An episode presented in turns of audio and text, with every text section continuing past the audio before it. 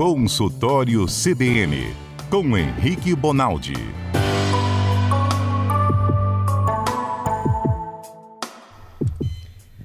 Doutor Henrique Bonaldi, boa tarde. Boa tarde, Mário. Boa tarde a todo mundo. Boa tarde a todo mundo que está nos escutando. Santa Paz aí? Graças a Deus. Exceto uma dor nas costas, negócio chato isso, hein? Eu tô tendo isso com mais frequência. Acho que já tem uma lesão, mas sabe, toda hora dá uma dor na lombar, trava. É horrível isso, né, doutor? Já teve? É, chama, chama idade. Idade, né? Nós, vamos, nós vamos chegando perto dos 40, passou dos 40, o bicho começa a pegar. Mas existe, é, ah. isso chama lombociatalgia, né? É o nome que se dá a esse tipo de dor que pode ter um monte de origem, um monte de causa. Eu a grande causa lesão, de... não chega a ser uma hérnia, doutor. E uma vez o médico me explicou que para proteger a lesão, os músculos em volta travam de fato, assim, pra, como se fosse uma proteção.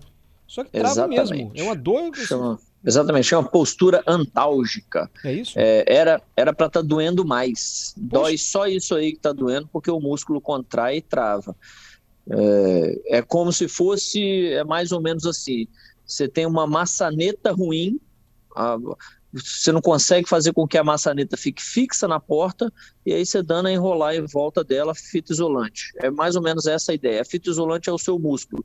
Ele dando a contrair, contrair, contrair até que ele estabiliza uma região que ele está vendo que vai cair, que vai falir, que vai desintegrar, que vai causar um mal pior. Então Nossa. essa dor que você está sentindo é algo que é um pouco melhor do que seria caso não tivesse contraindo. Mas é incapacitante, assim, essa do E dá do é, nada. E assim, Amarra para é, baixar o, o sapato, abaixa para amarrar o sapato, dá um espirro. Pronto. É, ô Mário, hum. e assim vai para ombro, para cotovelo, para joelho. Assim é com o jogador. Jogador de futebol, de vôlei, faz essas lesões que a gente faz com 70 anos, o cara faz com 20, com eu 25. Com, eu não tô com 70 não, doutor. Pelo ah, super... Não, não, não. Sim. pelo uso maior do que deve. O cara usa muito, ele desgasta muito a articulação e essa articulação ela tem que ser compensada com, com um músculo mais, mais tenso. E aí, ó, e olha, olha que, que paradoxal quase.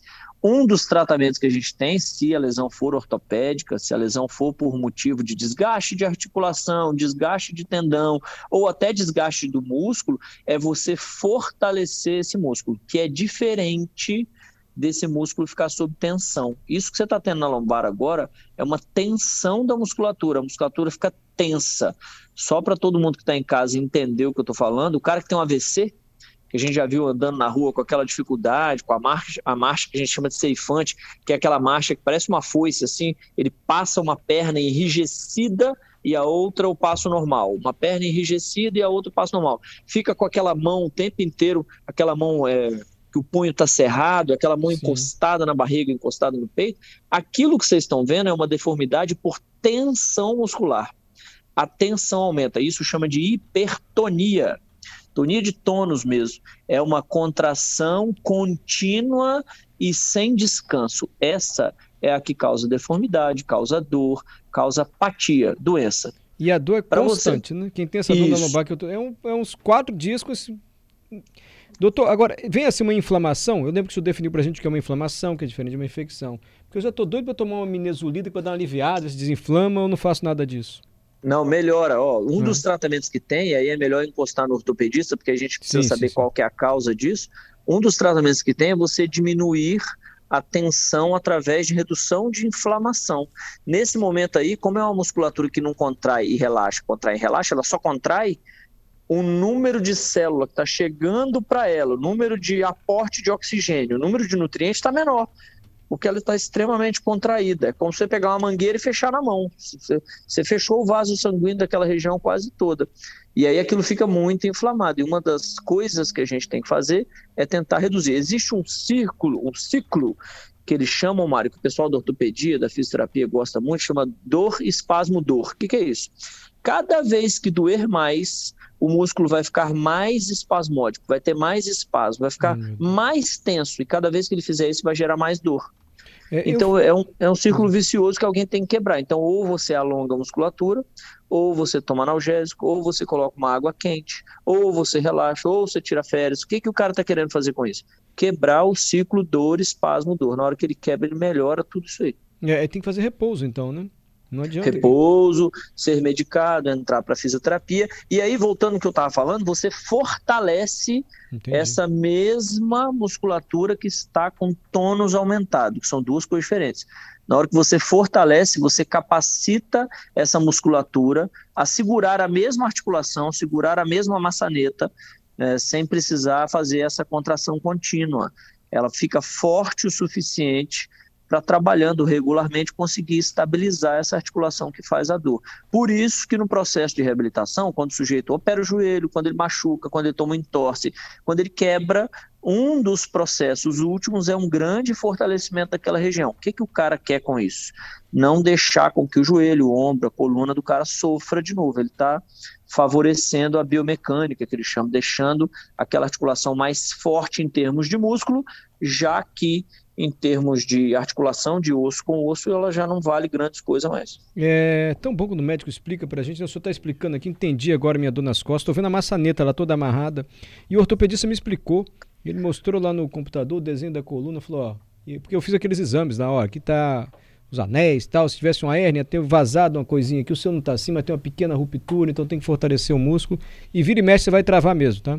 Paciência, vai ficar travando aí, a gente vai tentar fortalecer, vamos fazer fisioterapia, mas vai dar umas travadas de vez em quando. É isso mesmo, né, doutor? Agora é ruim, hein? É isso mesmo. É, é isso mesmo e vou te falar mais. Hum. A cirurgia, a cirurgia para isso é em poucos casos, porque geralmente consegue resolver fazendo exatamente isso que ele falou: fortalece, alonga, remédio de vez em quando, mais repouso, postura. Então, tem muita terapia na fisioterapia hoje em dia que lida com postura, para o cara andar melhor, sentar melhor, trabalhar melhor.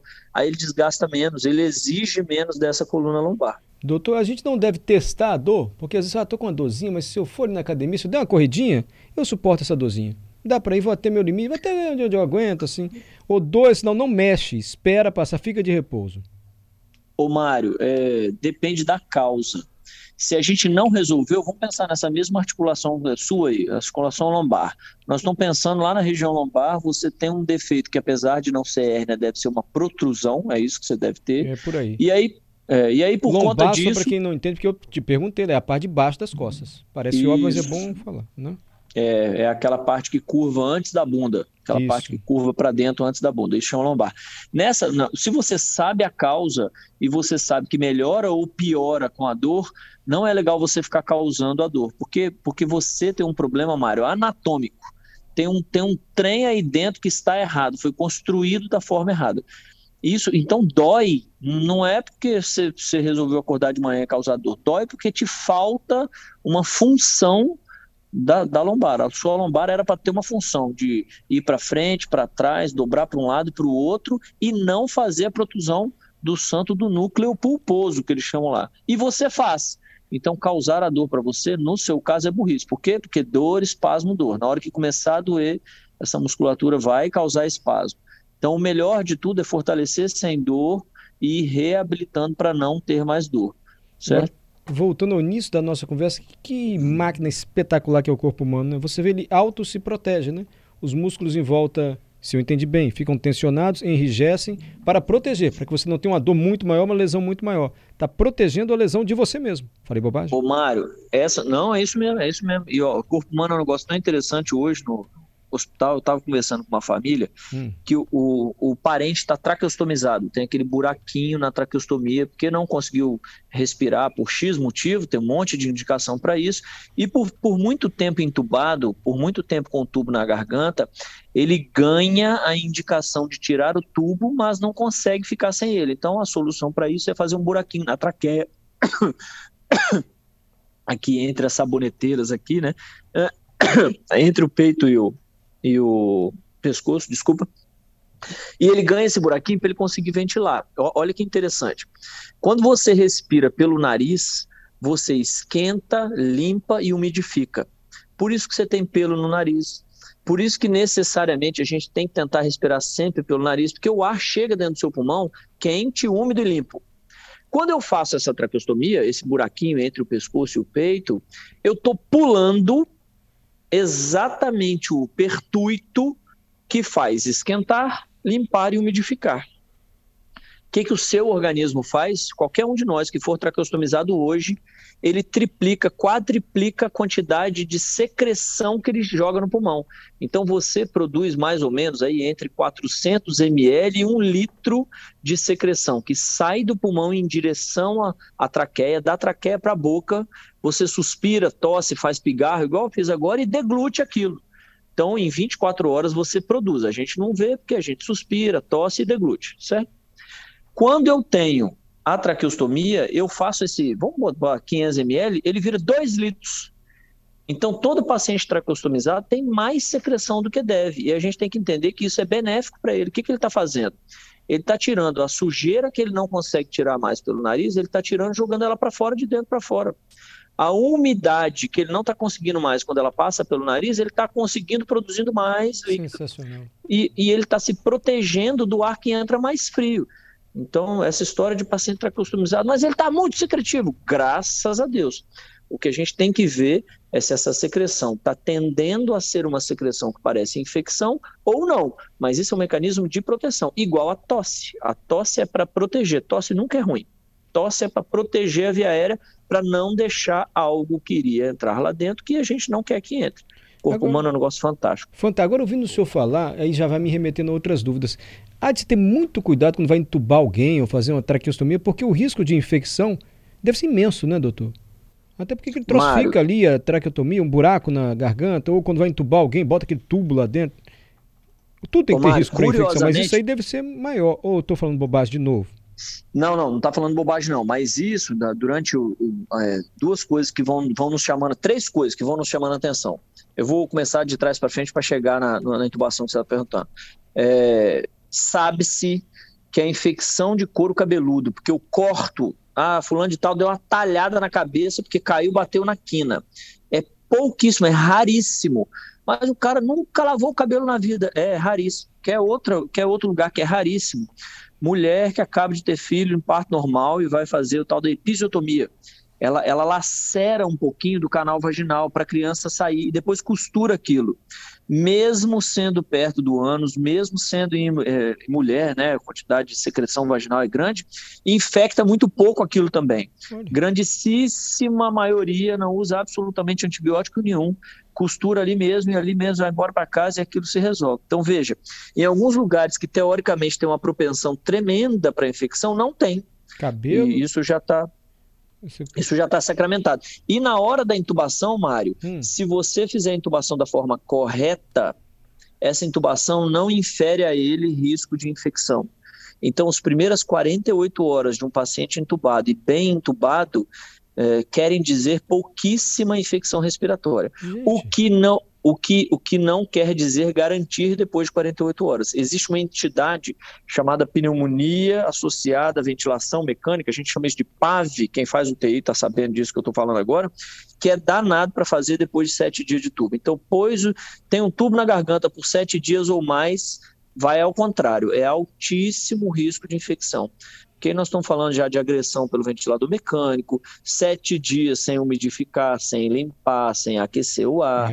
agressão é, isso aí vai agravando. Mas o ato de intubação, se ele for corretamente feito, ele, ele incide muito. O que, o que não quer dizer que ele tem que ser corretamente toda hora. Por exemplo, eu tive que entubar um cara às pressas que estava vomitando nele mesmo. Não tem jeito, ele já vomitou, já bronco aspirou, ou seja, já entrou aquele conteúdo do estômago para dentro do pulmão, vai repercutir. Mas aí não tem a ver com o ato da intubação, ele tem a ver com o fato que ele estava vomitando e ele acabou afogando no vômito dele.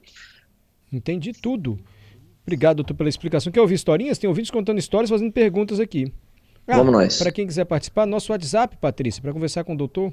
992-994297. O Fernando, já isso eu vou deixar para semana que vem, Fernando.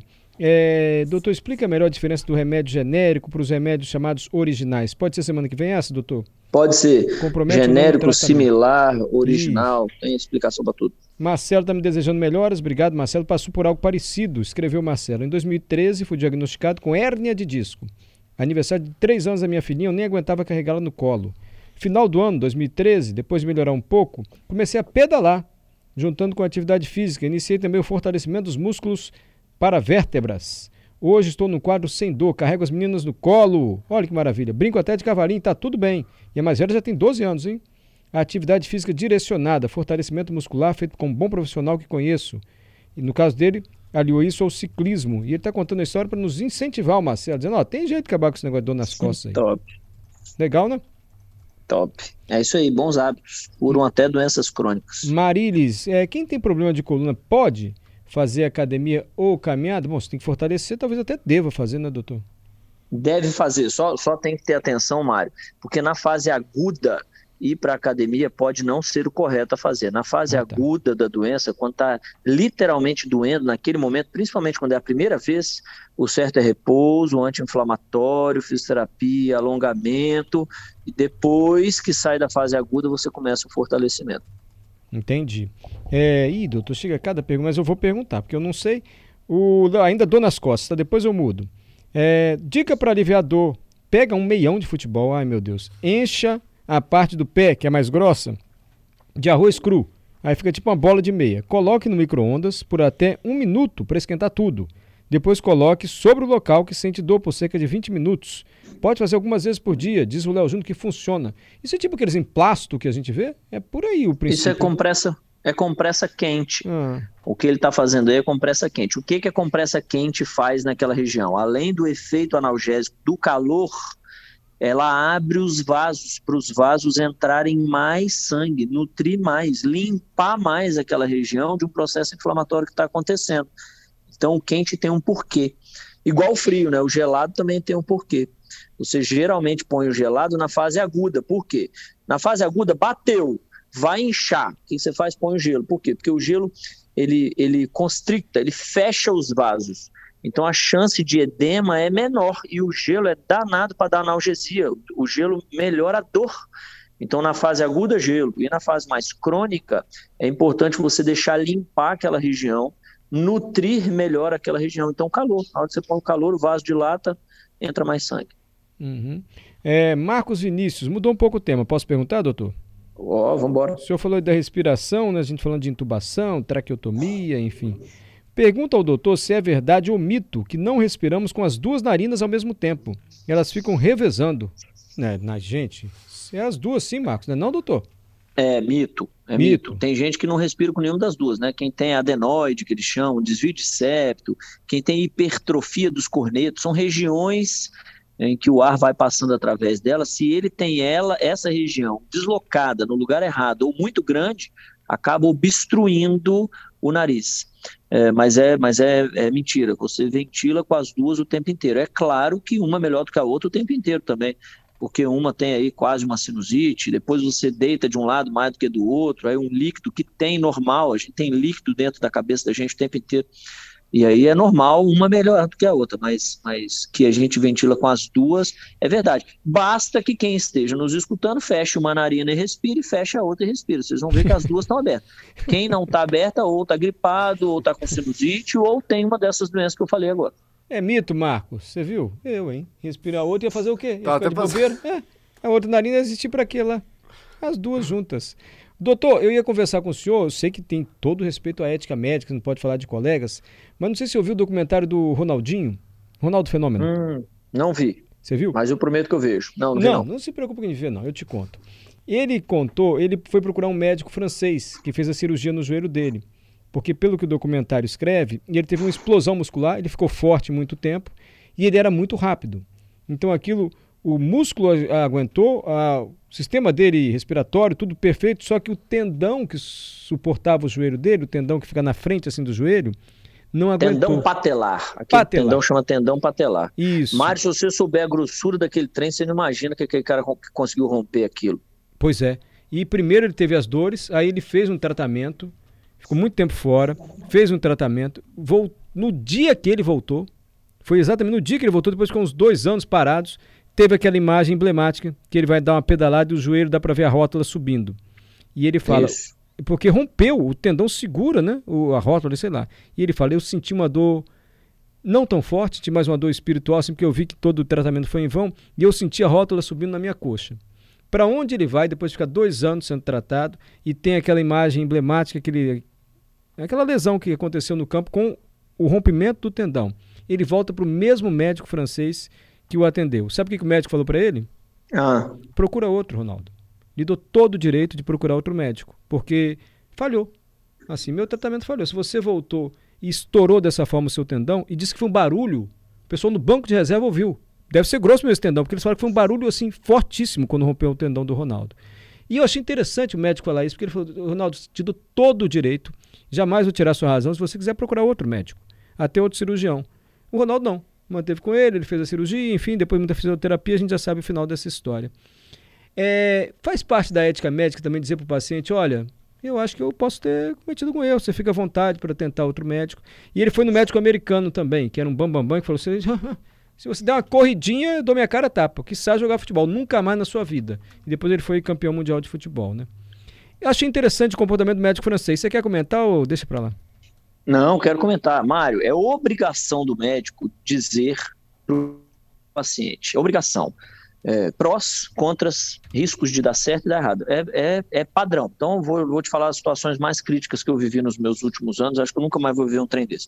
Intubação do doente com Covid. Você não intuba um doente com Covid com 100% de oxigênio no sangue. Perto de 90% de oxigênio no sangue já é lesivo ao doente. 80% é grave. Nós intubamos os doentes com 40 30% de oxigênio no sangue. Nossa. Nós tínhamos um tempo para intubação, que é algo perto de 2, 3 minutos, nós tínhamos 15, 20 segundos para intubar um paciente. Por vezes, esses 3 minutos não são suficientes e a gente precisa acessar via aérea, que a gente chama. Já que a intubação não deu certo, eu tenho que me virar para fazer esse cara ventilar. Só que eu tenho 3 minutos para fazer isso. Dá Nossa. tempo. Dá tempo de eu gritar o anestesista e o cara vir lá do centro cirúrgico. Em 15 segundos, Mário, eu não tenho. Se falir a minha intubação em 15 segundos, eu vou perder o doente. Eu sou obrigado, nos momentos em que eu posso, e dá tempo para isso, lógico, a avisar a família. Ó, eu tenho os prós, chama tubo orotraqueal, vou dentro da garganta, vai ficar tudo bem, graças a Deus. Mas eu tenho os contras, eu tenho 15 segundos para isso. Seu parente está com 30% de, de, de oxigênio no sangue e eu posso errar, porque faz parte da tentativa, mesmo os experts podem dar errado. Então eu tenho que falar isso para a família. Isso na parte mais catastrófica, Mário. E isso para uso de remédio para pressão. Nego, você vai ter que usar um trem aqui chamado losartana, que X% da população no mundo não, não, resolve com esse trem. E pode ser que a gente dê com os burros na água, você tem que trocar esse remédio. Então você tem que. Hoje em dia, Mário, uh, hoje em dia não, a medicina foi feita assim há 100 anos atrás, depois parou de ser feita assim, hoje em dia, graças a Deus, está sendo feita assim. Ela é um diálogo. Ela não é um monólogo, ela não é de cima para baixo. Eu não detenho 100% do saber. Grande parte da terapia do meu paciente é ele que faz eu preciso falar na língua dele, eu preciso ver até onde ele consegue ir. Não adianta eu chegar para uma senhora semi-analfabeta de 80 anos de idade que mora sozinha e passar os remédios que no final do mês para ela custa 4.500 contos, se ela ganha um salário mínimo, ela não entende o que eu estou falando, não adianta. Ela tem dentro da casa dela os melhores remédios do mundo, ela não sabe tomar. Então não é assim que faz medicina mais, a gente faz sempre com esse contato. E olha só, o contato desse cara deve ter sido tão bom com o Ronaldinho, esse cara deve ter sido tão claro, tão sincero desde o início, que ele preferiu pagar o pato e falar: não, cara, nós vamos continuar junto aqui, vamos pro pau junto. Não deu certo na primeira, nós vamos tentar uma outra via com você. Então, então a sensação que a gente tem de opa, eu não vou falar, não, porque pode ser que o paciente entenda. Não, não faz isso, não, cara. Fala. Isso para todo mundo, né, Mário? No casamento é assim, na amizade é assim. É melhor você ser sincero e ter o jeito de falar, lógico, né? Mas, mas é, é melhor. E na medicina isso é uma regra. Isso não pode ser uma, uma, uma exceção, não, de jeito nenhum. senhor está dizendo que é melhor cinco minutos de constrangimento que uma vida de arrependimento. Exatamente. E outra coisa, Mário, hum. não é constrangimento. Por que, que não é? Porque eu, Henrique Bonaldo, não entendo como constrangimento. Você vai entender por quê. Existe hoje, muito bem estabelecidos, os guidelines, as diretrizes, os fluxos. O que, que eu faço com um paciente que tem febre, dor no peito, catarro, nananã? Bom, primeiro, faço tal, tal, tal exame para confirmar a pneumonia. Segundo, uso tal antibiótico para tal tipo de indivíduo, para tal tipo de idade, para tal tipo de peso, para tal tipo de raça. Eu sei tudo. Fiz tudo de forma correta. Não funcionou? Ele faz parte dos X% dos pacientes que não responderam. Entende, Mário? É diferente, de, é diferente de erro médico. O sujeito não cumpriu o fluxo, ele não foi na diretriz ele não se baseou em estudo, deu errado, aí é outra conversa, que dá sete dias e meio de conversa. Mas, mas seguindo o fluxo, como esse cara deve ter seguido, você tem alguma dúvida que o cara pegou o joelho do Ronaldinho e seguiu o fluxo? Lógico que ele seguiu. Ele baseou no mínimo na experiência que ele tinha e mostrou para ele os casos X que ele tinha lá assertivos. e falou para ele, negócio, tem, tem uma chance de dar um trem errado aqui. Você uhum. topa? Topa. Então vamos pro pau. Então, então nós não estamos é. falando de. Por isso que eu acho que não é nem pagação de mico do médico, não. Você vai avisar, cara. Medicina não é uma ciência exata, Mário. Não é assim, ó. É, febre, mais dor no peito, mais catarro, igual antibiótico, igual a resolução, igual a bem-estar, igual a resolveu. Não é assim. Infelizmente, você segue o fluxo e às vezes as coisas não, não acontecem como a gente queria que fosse. É. O que eu lembrava e achei impressionante é que foi exatamente no dia que ele voltou que o tendão dele rompeu daquela forma. Exatamente dois anos, se não me engano, depois do tratamento, quando ele volta a jogar no primeiro jogo, puf.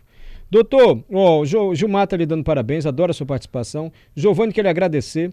Agradece ao doutor, porque ele falou que sentir dor não é normal. E eu fui ao médico. Depois de ouvir o doutor Henrique aí, eu fui ao médico e descobri que eu tenho que beber muito mais água e comer mais frutas. Silvia deixou uma pergunta sobre respiração. Podemos deixar para a semana que vem? Pode, claro. Mas eu vou ler aqui, você já se prepara para a semana que vem. Não esquece, então, semana que vem tem a pergunta do... Genérico. Fernando, diferença de genérico, remédio. E Silvia, é. a gente respira errado? A maioria das pessoas, quando puxa o ar, enche o peito que chega a levantar os ombros. E enche a barriga quando vai expirar. E o correto é inspirar enchendo a barriga sem levantar os ombros, enfim. O senhor vai dizer para a gente, para a gente perceber no nosso corpo como é que a gente está tá respirando. Uma pessoa que faz música comentou isso com ela. Doutor Henrique, fica com Deus, viu? Tá bom, vocês também. Boa semana para todo mundo, uma semana abençoada. Vamos que vamos.